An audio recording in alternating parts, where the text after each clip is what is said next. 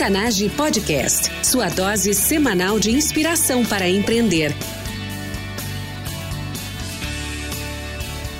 Com você, time Octanage, Vinícius Faquineto e André Piazza. Eu sou André Piazza e esse é o Octanage, combustível para empreender. Eu sou host desse podcast junto com o Vinícius Faquineto. Hoje eu recebo o Eric Nibo aqui no Octanage para a gente falar sobre o lançamento do livro dele, O Poder do Algoritmo. Como os algoritmos influenciam as decisões e a vida das pessoas, empresas e instituições na era digital. O Eric foi o nosso entrevistado no episódio E010, disponível em octanage.com/e010. Naquela oportunidade, o Eric foi entrevistado pelo Vinícius e eles falaram bastante a respeito de relacionamento pessoal e resiliência e como utilizar essas ferramentas para construir um empreendimento. O Eric agora vem com a gente então falar do trabalho que ele vem desenvolvendo dentro da Edevo, o trabalho de entender o mundo atual e sistematizar isso para a gente possa entender. Eric Nibo, seja muito bem-vindo. Muito obrigado. Eric, eu dei uma folhada no teu livro, então já que está agora disponível então em pré-lançamento lá no site da Enlaw. Inclusive vou colocar lá no, no episódio 010 vou atualizar para com o link que as pessoas possam fazer a compra agora do livro no mês de maio em pré-lançamento. Então, uh, octanage.com/e010 vai estar o link disponível. Eric, fala para nós qual foi a tua influência, a tua inspiração para escrever O Poder do Algoritmo. Bacana. É, então, André, eu venho estudando bastante sobre algoritmos, como que eles têm afetado algumas decisões que a gente toma é, e muitos problemas que têm vindo daí, muitas oportunidades, como que as pessoas têm lidado com isso, principalmente quando a gente fala de inteligência artificial, mas não só isso. Eu comecei a pesquisar cada vez mais sobre isso, eu tenho conhecido muitas pessoas desse segmento, trocando ideia, pesquisando, etc. Eu comecei a ver é, algumas questões que são essenciais que não estão sendo discutidas hoje. Então, resolvi colocar isso isso nesse livro, né? Para que as pessoas consigam entender o que exatamente está acontecendo, como que os algoritmos estão influenciando diversos aspectos da nossa vida. Eric, para a gente começar a entender a abordagem que tu traz no livro, vamos conversar a respeito de futurismo, que eu sei que é uma coisa que tu te dedica com estudo, com trabalho, inclusive em cursos que vocês criam na Edevo. O que, que é futurismo? Então, futurismo é um estudo é, que parte das ciências sociais. Muito antes disso, também, é, os militares de alguns países começaram a, a, tentar entender o que estava acontecendo é, em termos de potenciais ameaças de outros governos para poder se antecipar a esse momento. Né? Então, você começa um primeiro estudo aí de estratégia, tecnologia, inovação, pensando que potenciais ameaças outros governos poderiam impor para o seu próprio governo. E depois isso passou para uma análise de ciências sociais, né? como que as pessoas estão lidando com essas inovações, com a, com a introdução de tecnologia, como que elas vão lidar no futuro. E aí você começa a ramificar um pouco esse estudo, né? Então hoje a gente tem pessoas que analisam tendências voltadas para marketing, tendências a curto e longo prazo, e aí você vai dando nomes diferentes para essas pessoas, né? É a pessoa que faz é, cool hunting, trend spotting, trend watching, trend forecasting, é, até você chegar no futurismo. É, eu, eu pesquisando e tal, eu tenho uma opinião de que o futurista está olhando muito mais adiante, né, num horizonte de aproximadamente 30 anos. É, de agora para o futuro. E ele está analisando tendências que podem vir a se concretizar. E, e aí você tem várias formas de analisar isso. Você pode pensar sob a perspectiva que você tem hoje, sob a perspectiva que você tem hoje, pensando no tipo de pensamento que a pessoa vai ter amanhã. Então, é, tem várias formas de fazer isso e isso vai se ramificando, né? É bem interessante que a forma como tu descreveu essa análise de tendências, e de fato ela está super ramificada por vários segmentos, né? Então, você encontra gente falando a respeito do futuro do trabalho, o futuro do marketing, o futuro isso. dos relacionamentos e assim por diante você criou, descreveu análise de tendências como a criação de cenários. Então, é basicamente, né, é, tem sempre um ponto A e um ponto B, né? Você falou, olha, eu tendo a pensar que o ver que o futurista é o cara que está pegando e falando daqui a 30 anos, né? Então você tem aí o ponto B marcado, né? O, o tempo, ponto A é hoje e o ponto B daqui a 30 anos. Você falou também, olha, de, de repente você pode, uh, na verdade, mudar o ponto A. Você pode ver o futuro com a cabeça de alguém que já está no nosso futuro, né? Falando do futuro dali para frente, que é um outro cenário, né? Como é que funciona isso? Como é que você desenvolve a empatia dentro desse cenário, analisando o futuro com a cabeça da, da, das pessoas no futuro já? Exato. Assim, acho que você usou uma palavra muito correta, né? É um conceito que é cenários, né? Quando a gente fala de futuro, e aí a gente também não fala de futuro, a gente fala de futuros, porque existem vários cenários, né? Então, tem uma das metodologias que é utilizada, que é o Cone do Futuro, é, que vem de um, de um profissional chamado Voros, né? Ele estuda já é, a, a, nossa perspectiva, né, que a gente utiliza é a do Voros, e ele derivou isso de alguns outros estudiosos. Né? E ele mostra ali alguns cenários futuros, porque se o futuro não é pré-determinado, tudo pode acontecer, eu tenho vários cenários. E aí ele fala de futuros possíveis, desejáveis, prováveis, etc. E aí você começa a lidar com diferentes futuros que podem acontecer. Então, dependendo de como você faz essa análise, você tem aí uma empatia maior ou menor. A gente gosta de falar do futuro desejável, né, que é que que eu posso pensar hoje para moldar o futuro da forma como eu quero, ou que tecnologias que são realmente necessárias, que tipo de inovação faz sentido. Por exemplo, tem hoje um, uma pessoa que fez um vídeo chamado Slaughter Bots, né? Então, robôs é, açougueiros ou carniceiros é, e, na verdade, é um, é um vídeo criado para avisar as pessoas sobre os perigos de algumas inovações. Então, ele mostra um drone com uma carga explosiva e esse drone é guiado por inteligência artificial e acaba batendo na testa de uma pessoa e matando essa pessoa. E ele criou esse vídeo justamente para falar o que que não é um futuro desejável. Então aí a gente está realmente falando desse conceito que você usou de empatia, né? O que que a gente quer que aconteça? Eu realmente quero criar um drone capaz de utilizar carga explosiva para matar pessoas? É algo que eu desejo? Quais que são os valores que estão dentro disso? E aí a gente consegue começar a discutir um pouco de cenários futuros, empatia, e aí a gente desce para um cenário futuro desejável.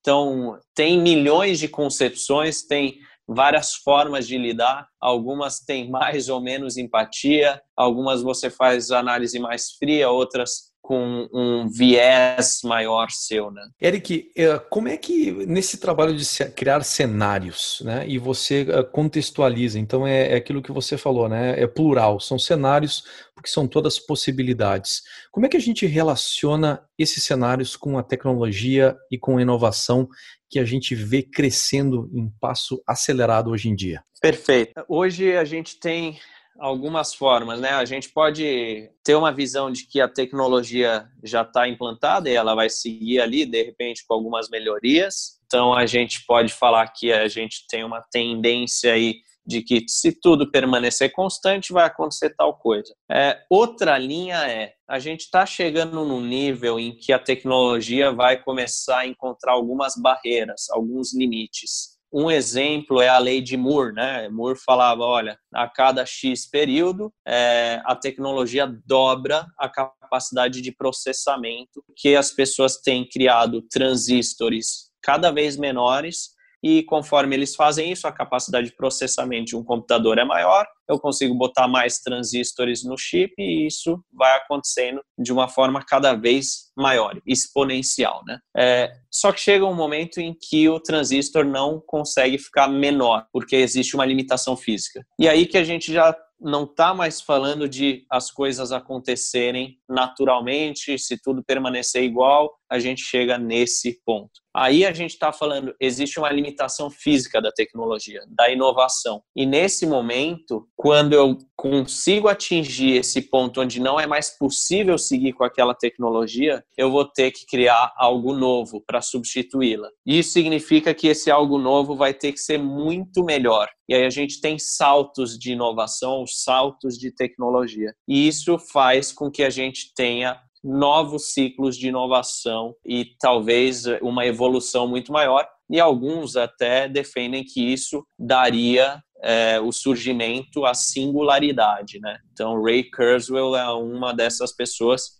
que fala aí da lei dos retornos acelerados e da singularidade, ele acredita que ela vai ser alcançada dessa maneira, né? Você está tocando o exemplo que você está trazendo exatamente a, o meu a minha experiência com tecnologia, né? Vivi de forma muito próxima essa revolução da lei de Moore que era justamente uma das premissas básicas da tecnologia. Inclusive, ela, a tecnologia era precificada com base nisso. Você sabia que no, a cada 18 meses, a cada dois anos, você teria o dobro do número de transistores e, obviamente, o que era esperado era que o dobro de transistores levaria a um incremento equivalente na, na capacidade de processamento. Até Exato. que não, não aconteceu mais e, e até e isso, em parte, foi um choque e a forma como eles reagiram imediatamente foram adicionar uh, cores, né, colocar mais núcleos dentro do processador para fazer o processamento em paralelo para poder continuar trazendo ganhos de produtividade ou de processamento nesse caso. E é bem interessante que a, a, toda a computação quântica, que é algo que a gente, na verdade, não vê no Brasil ainda e, e se fala pouco, inclusive, no mundo, ela surgiu exatamente para cobrir esse gap que você descreveu, sabendo que a gente tem uma limitação física que é a capacidade de processamento do silício é limitada, a gente precisa de algo que nos dê uh, um incremento. E aí você olha para trás e tem que ser algo muito melhor, né? Não pode, não vai dar o salto para trás. E é tão Exato. curioso que no caso da computação quântica, você, você vê o material que está sendo posto aí por empresas como a IBM, ele traz justamente essa limitação inerente que a, o computador quântico além dele ser gigantesco, porque ele precisa controlar átomos a temperatura muito baixa, então basicamente precisa de toda uma infraestrutura para manter o, o, átomo nessa posição de praticamente congelado. Ele tem aplicações muito, muito uh, estreitas. Então, não, não é o computador que a gente usa hoje, que basicamente é o celular que a gente usa, é o computador, é o processamento no servidor, né, a nuvem, toda opera com esse tipo de tecnologia. O computador quântico é uma coisa completamente diferente e, em termos de inovação, tecnologia, até futurismo, uma coisa completamente diferente. É também assustadora, não é mesmo, Eric? Exato. Hoje, essa computação quântica ainda não está tão desenvolvida. Não é algo, por exemplo, que eu e você temos acesso, né? É, mas é algo que está chamando muita atenção justamente é, pela capacidade que isso teria de causar uma grande revolução. Nesse contexto, tem coisas que acabam não mudando. Então, tecnologia nova, tecnologia transformadora ou disruptiva tem coisas que são construtos básicos dentro disso tudo.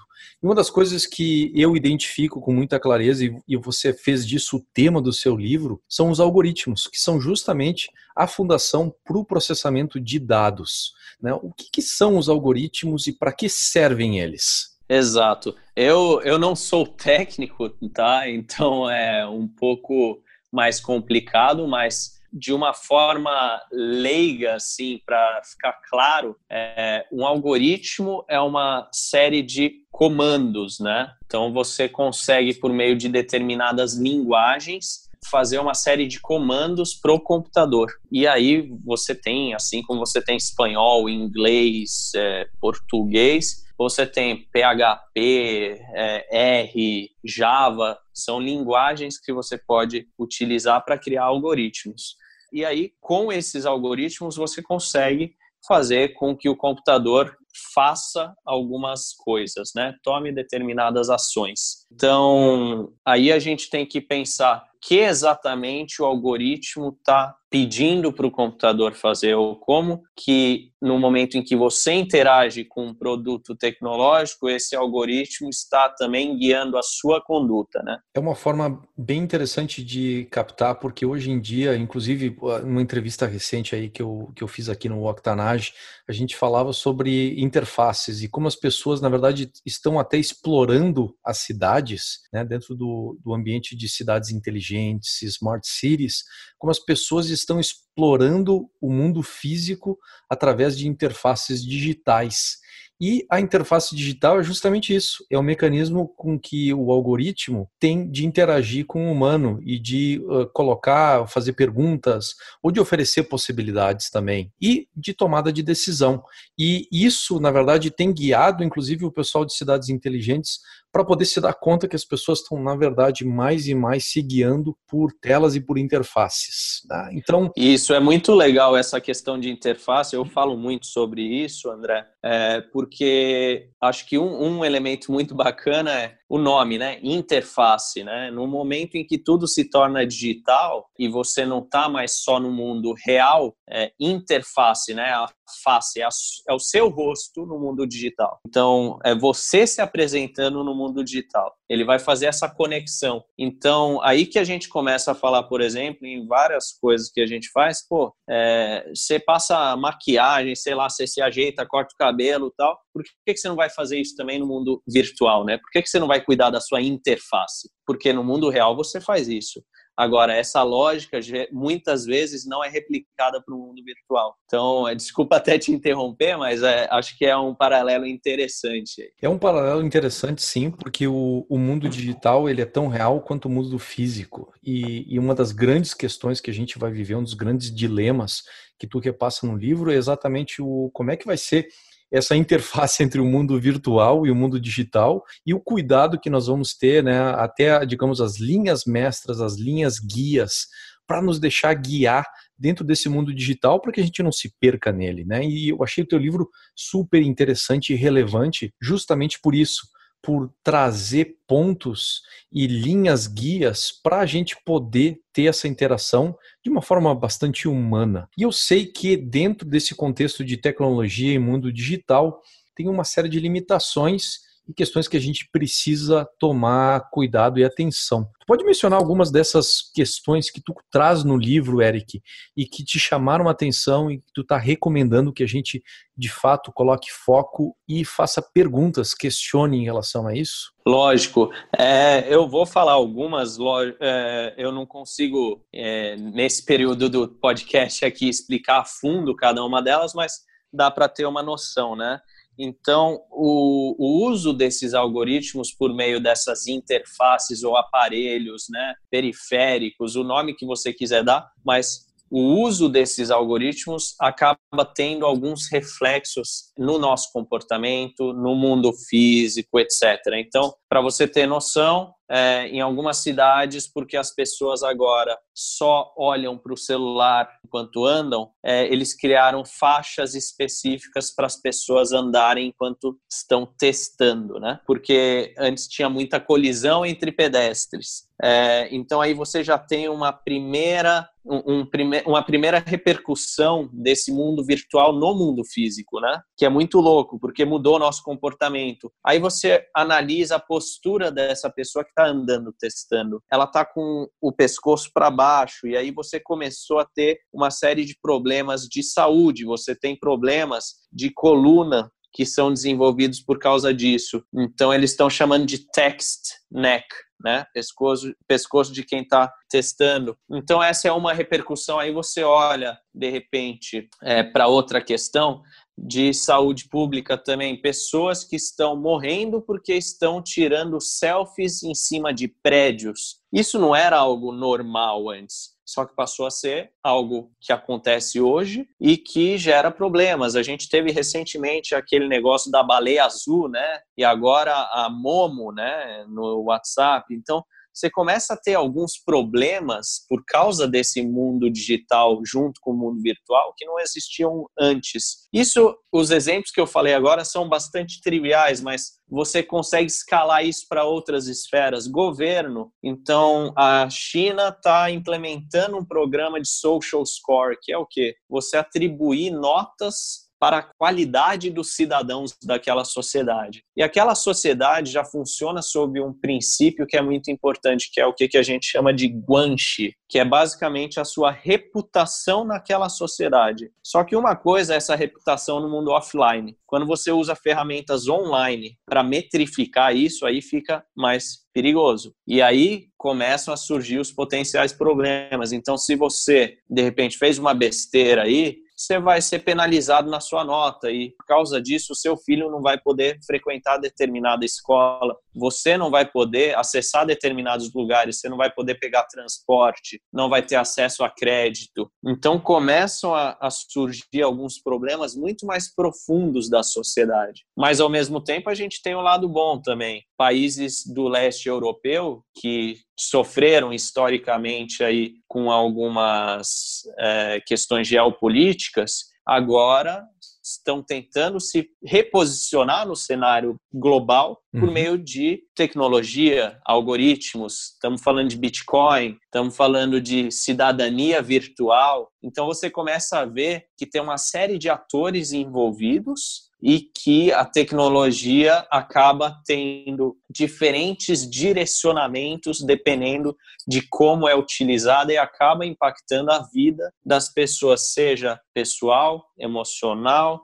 é, em sociedade, no governo. Então é bastante interessante, né? Alguns desses episódios e possibilidades são muito bem explorados naquela série Black Mirror, que está disponível Exato. no Netflix. Inclusive a questão do, do score de reputação é um dos episódios. E tem tantas outras possibilidades, né? O, da, daquela série, qual o teu episódio preferido, Eric? Olha, eu é, não sou muito favorável àquela série, justamente por causa dessa questão dos cenários futuros. Porque eu acho que eles tem uma visão muito negativa sobre é, o futuro e o uso da tecnologia. Então, quando eu vejo um episódio daquilo, eu já fico para baixo, assim, você quer se matar na hora, né? Então, eu realmente não, não gosto. É, inclusive, tem sido uma crítica frequente a, a, essa série, né? Então, eles agora parece que estão levando isso em consideração, inclusive, nos novos episódios, mas não é só essa série, né? São jornais, etc. Dá muito mais ibope você falar do lado ruim, do desconhecido, do que você falar que vai ser tudo lindo e maravilhoso. Então, é muito interessante essa relação das pessoas com o inesperado, com a inovação, etc.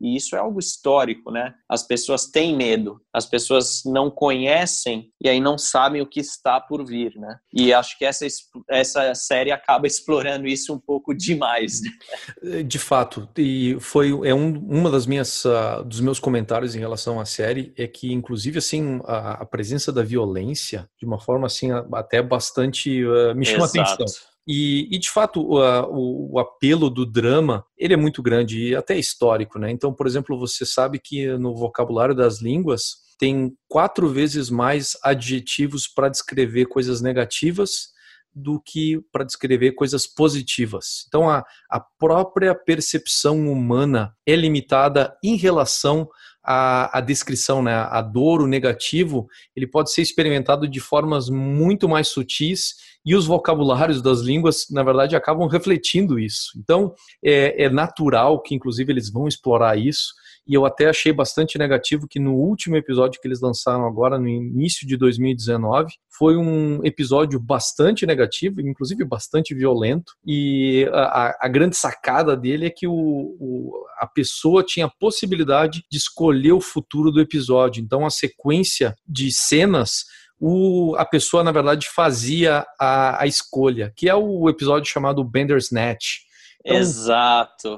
É, eu, inclusive, né, ouvindo você falar, foi exatamente o que eu pensei à época foi de todas as formas que eles poderiam ter mostrado essa possibilidade de escolha, eles colocaram justamente a forma mais brutal de, de colocar, de retratar isso, né? Então, Concordo. Então, uh, foi, foi exatamente o meu sentimento ouvir, mas de, de fato, tem alguns episódios que eu achei magníficos da série e até porque demonstram futuros possíveis e, inclusive, consegue mostrar como algumas das opções que a gente faz hoje, na verdade, repercutem em, em toda uma série de possibilidades que podem levar a futuros uh, menos agradáveis. De qualquer forma, trazendo isso para um outro contexto, então, voltando a falar um pouco de tecnologia. Tecnologia, algoritmos, cenários futuros, Eric. O que, que tu vê nesse cenário e tu recomenda para nós prestar atenção hoje em relação a esses cenários? Olha, é bem difícil é,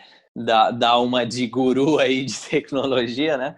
Mas eu gosto de uma, de, de, uma metodologia que já é bastante antiga, mas que apresenta alguns resultados interessantes, que é o Hype Cycle da consultoria chamada Gartner, né? É, então eles mostram que as novas tecnologias elas tendem a seguir um determinado ciclo. Então esse ciclo parte de um início onde você cria uma nova tecnologia, as pessoas ficam eufóricas, começam a investir naquilo, parece que está tudo dando certo, e aí no pico você tem um primeiro, uma primeira desilusão, né? Porque a tecnologia que você apostou que ia resolver o mundo, na verdade não resolvia tudo aquilo. E aí você começa a ter uma decadência dessa tecnologia para depois ela sofrer um reajuste ali no, no, no vale né, dessa descida, é um gráfico, né? É, no vale ali ela tem uma recuperação porque as pessoas melhoram essa tecnologia e aí entram a,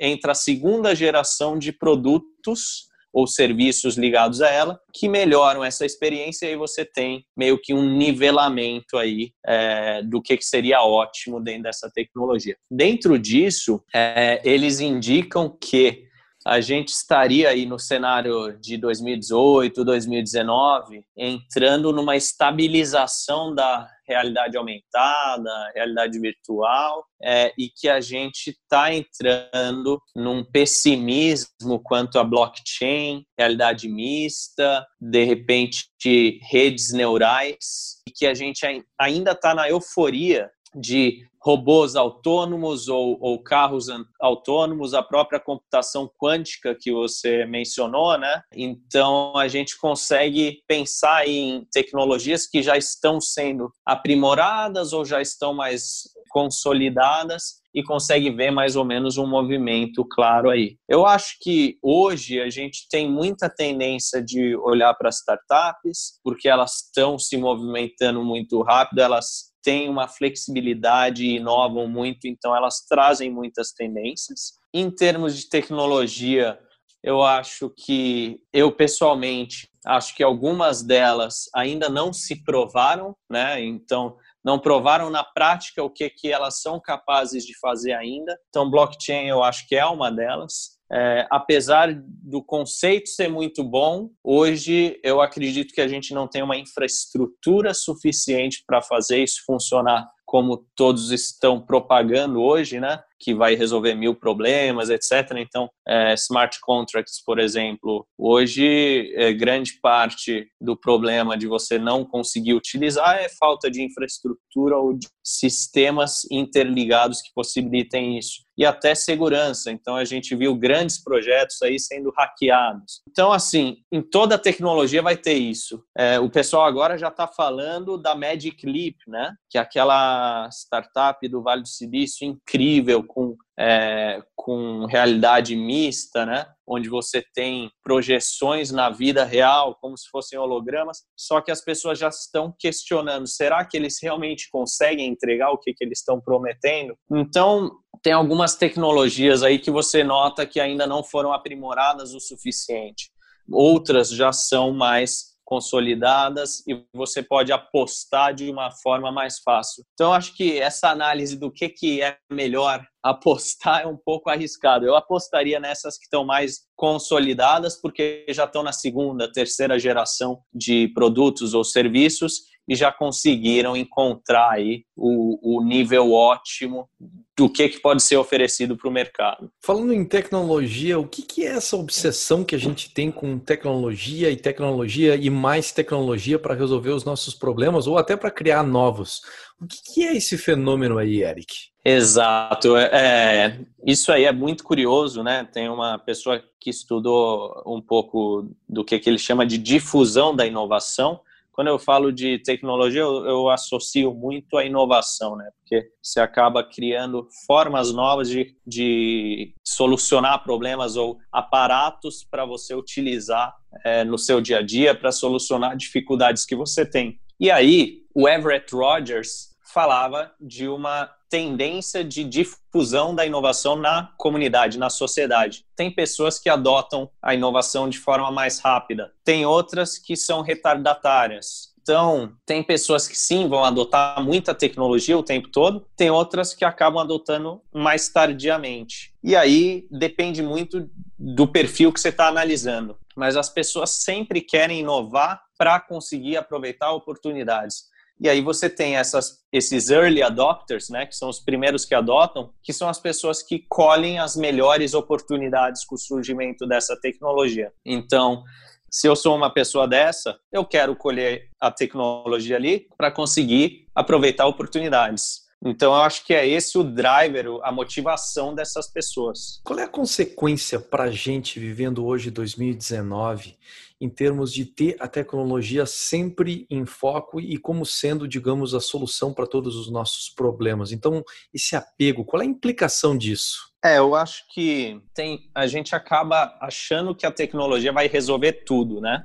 e na verdade não é assim. Então, acho que a gente delega muitas decisões para a tecnologia e aí acaba colhendo resultados negativos disso depois. Então, acredito que parte das decisões, parte das reflexões não deveriam ser delegadas para a tecnologia, deveriam ficar com as pessoas. Então, às vezes, é necessária uma abordagem humana e não tecnológica. Então, a gente começa a ver problemas como a Amazon utilizando algoritmos para selecionar candidatos. E aí o problema é que a máquina identificou um padrão e repetiu esse padrão, excluindo uma série de pessoas que, na verdade, deveriam, é, de alguma forma, participar do processo seletivo e não participaram. Isso se repete em diversas instâncias, né? Então, acho que delegar algumas decisões não é o ideal nesse cenário tecnológico e as pessoas tendem a ter essa dificuldade de discernimento de quando realmente vale a pena usar e quando não vale. Uma das coisas que tu postula no livro e que eu achei super relevante a abordagem que tem pouca gente falando hoje em dia e trazendo com pouca clareza esse assunto que tu explorou com forma muito mais clara que eu queria desenvolver aqui no podcast hoje é sobre essa esse, essa tirania, sobre esse, essa tomada de decisões da parte da tecnologia ou até dos algoritmos para superceder ou em português, né, para sobrepor a nossa decisão humana. Como é que isso funciona, essa tecnocracia, essa algocracia que tu define no livro, Eric? Isso. É, por causa da crise de 29 nos Estados Unidos, surgiu um movimento aí chamado de tecnocrata, né? As pessoas acreditavam que as máquinas podiam tomar, é, que as máquinas não, né? Que, que os cientistas podiam ser melhores do que políticos na tomada de decisões. Então eles defendiam que cientistas deveriam ocupar esses cargos de governantes. E hoje, na verdade, a gente a gente está revivendo isso, né? Só que de outra maneira. A gente alça é, certas pessoas a quase deuses então, Steve Jobs, Mark Zuckerberg, Elon Musk, Travis Kalanick, como eles são CEOs de grandes empresas que causam um grande impacto, a gente alça essas pessoas a quase deuses. E acredita que essas pessoas devem guiar as tendências mundiais ou resolver grandes problemas da humanidade e a gente na verdade está repetindo o que já foi feito lá em 1933 só que num cenário digital e aí a gente está acreditando que a solução para todos os nossos problemas é a utilização dessas tecnologias. Ah, vou usar algoritmo porque vai tirar o viés do juiz. Mas não adianta, o algoritmo tem viés. Então, a gente está revivendo alguma coisa que antes era analógica e traduziu para o digital. E aí a gente precisa entender como que isso está, na verdade, formando uma sociedade algocrata, uma sociedade que se pauta nos algoritmos ainda que isso seja de, de, forma inconsciente. E os algoritmos acabam tomando grande parte das nossas decisões ou influenciando elas de alguma maneira, por meio do que, a gente chama de nudge, né? Nudge, em inglês, significa empurrãozinho. Então, você tem uma série de estudos de design, de marketing, de produto, que indicam como que um algoritmo ou design, etc., pode provocar certas ações então, você acaba sendo influenciado a agir de certas formas por causa de algoritmos ou pela forma como você usa a tecnologia, né? Eric, tu mencionou para gente o que é tecnocracia e sobre a algocracia. Quais são as perspectivas para isso daqui para frente? Bom, é, eu acho que a gente tem aí uma questão de algoritmos guiando muito a nossa vida, né? Seja de forma consciente ou inconsciente, a gente acaba tomando decisões com base em várias informações que são colocadas por esses algoritmos. Então, eu acho que a gente tem uma tendência das pessoas se conscientizarem de alguma forma, né, diante de vários problemas que vão surgindo. Então, as pessoas hoje já começam a olhar para uma necessidade de revisão humana, de tomada de decisão de algoritmos, mas do outro lado, a gente tem também várias pessoas que vão acabar sendo influenciadas, tal como já são hoje, né? É, e aí a gente tem duas possibilidades: ou uma grande massa sendo de alguma forma manipulada, isso sempre aconteceu, né? É, não é agora com os algoritmos que isso muda, a diferença é que os algoritmos conseguem ser mais assertivos e eles conseguem também ter uma escala muito maior. E do outro lado, pessoas que vão desenvolver novas profissões, oportunidades, ou ter alguma vantagem por saber como isso funciona. Então, acho que esse é o efeito aí da algocracia, né? É, pessoas sendo manipuladas e do outro lado pessoas tendo oportunidades por conhecer como que funciona essa nova ética é, ou nova organização social. Eric, falando sobre o livro O Poder do Algoritmo, Onde ele está disponível e qual a data de lançamento prevista para ele? Bom, a gente está prevendo a data de lançamento para agora segunda quinzena de maio, tá? E vai estar tá disponível no site da Enlaw e também em alguns outros pontos de venda. Então a gente está fazendo já distribuição para livrarias e viabilizando também a compra pela Amazon. Para os ouvintes do Octanage, eu deixo o link do Algocracia, do livro, lá no episódio 10. Então, octanage.com/e010 fica disponível o link agora no pré-lançamento, inclusive com um pequeno desconto, não é mesmo, Eric? Exatamente. Quem comprar no pré-lançamento tem desconto, então acho que vale a pena aí. Eric, para quem quiser entrar em contato contigo, como faz? Pode me mandar mensagem no LinkedIn, no Facebook, no Instagram, ou então no meu e-mail, né, erik@edevo.com.br, ou também mandar a mensagem no meu WhatsApp, eu acabo usando mais, que é DDD 11 98425 9825. Para finalizar, Eric, falando sobre as tuas ah, raízes norueguesas, eu estou indo para a Europa agora na segunda quinzena de maio e eu estou viajando pela Norwegian Air. Quais são as tuas dicas, então, de, de vocabulário para falar durante aquele voo? É, acho que o, o mínimo aí que você tem que falar é bom dia, obrigado, né? Então, bom dia é good dag, obrigado é tak, e aí tem algo que todo mundo quer saber, né? Que é como que você brinda, né? Como que você brinda o tim-tim uhum. brasileiro uhum. em outra língua, que é o skol. Clássico skol, que virou inclusive uma marca de cervejas no Brasil, não é mesmo? Exatamente, exatamente. Língua muito parecida com o sueco, inclusive, né? Que também utiliza essa palavra. Exato, sueco e dinamarquês, é, todos os países escandinavos ali têm uma mesma origem, então a língua é muito parecida. Então, o sueco entende norueguês, norueguês entende sueco. O dinamarquês é mais difícil, mas a gente entende também. Fantástico, essas conexões aí o, o público não está acostumado e, e, é uma, vai ser uma experiência incrível. Estou super animado de, de lá visitar. Então, os países. Com certeza, com certeza, Eric, é maravilhoso. Eric, então, ah, falando em norueguês, ah, tak, Eric. Uh, muito obrigado por ter compartilhado com a gente as novidades do teu livro Algocracia, o Poder do Algoritmo. Obrigado você, André. É um prazer estar novamente aí com vocês do Octanage. Acho incrível esse trabalho que vocês vêm fazendo, tanto com a qualidade do podcast quanto dos temas tratados. Maravilha. Time Octanage, até a próxima. Octanage Podcast, sua dose semanal de inspiração para empreender.